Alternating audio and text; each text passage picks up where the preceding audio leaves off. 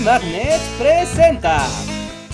Y ahora es tiempo de una historia animada del libro Historia Mundial de nuestros grandes errores.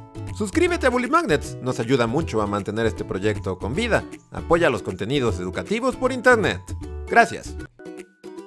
Todos conocemos el legado que siempre se cita sobre la Revolución Francesa, el cual queda sintetizado en tres palabras. Libertad, igualdad y fraternidad. Sabemos también que en esa época se redactó la Declaración de los Derechos del Hombre y del Ciudadano, para ser precisos el 26 de agosto de 1789. En este documento se habla sobre la universalidad de los derechos personales y comunales para todos los ciudadanos franceses, sin excepción. Sin duda que se trata de una declaración muy influyente en el curso de la historia. No obstante, cabría hacerse la pregunta, ¿esta declaración de derechos era de verdad tan universal? Y es que en el documento no se menciona nada sobre la igualdad de participación pública y política de las mujeres. Los revolucionarios se tomaron muy literal eso de los derechos del hombre. ¿Se podría entonces andar pregonando el dicho de la igualdad si en el documento no quedaban también reflejados los derechos de las mujeres? ¿No tendría también que haber una igualdad entre los sexos para que el acto fuera de verdad revolucionario? Cuestiones de este tipo fueron planteadas por Olympe de Gouges, una activista y escritora de los tiempos de la Revolución Francesa. Sus duros cuestionamientos al curso de la revolución dejaron boquiabiertos a más de uno de los líderes del movimiento, quienes no tenían siquiera concebida la otorgación de derechos de ciudadanía para las mujeres. La trayectoria de Olympe de Gouges como activista política no era casualidad, ella se dedicaba principalmente a escribir obras de teatro. Durante su carrera había creado varias puestas en escena que explícitamente se manifestaban en contra de la esclavitud prevaleciente en las colonias francesas alrededor del mundo, obras que le habían ganado un sinnúmero de detractores y enemigos. Luego, con el estallido de la Revolución Francesa, Olympe vio con gusto la enorme oportunidad de hablar de derechos igualitarios para todos los estratos de la sociedad, por lo que participó activamente en los hechos. Su decepción fue grande cuando en los actos y en la famosa declaración no había ninguna pizca de reconocimiento a las mujeres en la tan pregonada ciudadanía. Radical y rebelde como era, en 1791, Olympe de Gouges se dio a la tarea de redactar la Declaración de los Derechos de la Mujer y la Ciudadana.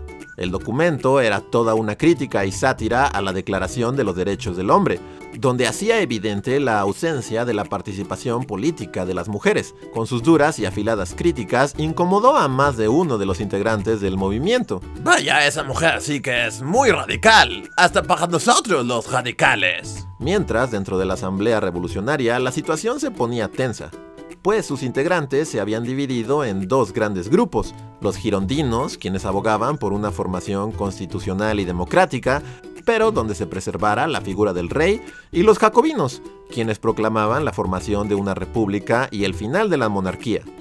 Olympe de Gouges estaba más a favor de la monarquía constitucional, por lo que se ganó varios rivales entre el grupo de los jacobinos. Una vez que el rey fue ejecutado y los jacobinos subieron al poder, se comenzó toda una campaña para perseguir a quienes estuvieran en contra de sus ideas.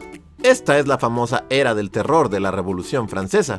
Olympe de Gouges se convirtió de inmediato en uno de los blancos del grupo en el poder, y la situación no mejoró mucho cuando Olympe llamó a un plebiscito, donde las propias personas pudieran escoger entre tres formas de gobierno, la República Unida, el gobierno federal o la monarquía constitucional.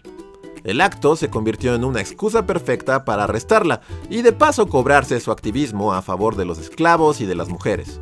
Olympe de Gouges fue sentenciada a morir en la guillotina el 3 de noviembre de 1793. Una mujer valiente y fuerte que quizá tuvo la mala suerte de nacer en una época en la que sus actos políticos fueron considerados demasiado transgresores, incluso para los que se decían ser radicales. Las ideas de Olympe de Gouges fueron después retomadas por otras pensadoras en diversas épocas para dar forma al movimiento feminista. Menos mal, sus actos e ideas no fueron en vano. Puedes encontrar esta y muchas historias más en el libro Historia Mundial de nuestros grandes errores, de venta en Amazon y librerías. No olvides suscribirte a nuestro canal, eso nos ayuda muchísimo a mantener este proyecto con vida. Y queremos agradecer a las personas que nos apoyan en Patreon y en el sistema de miembros de YouTube.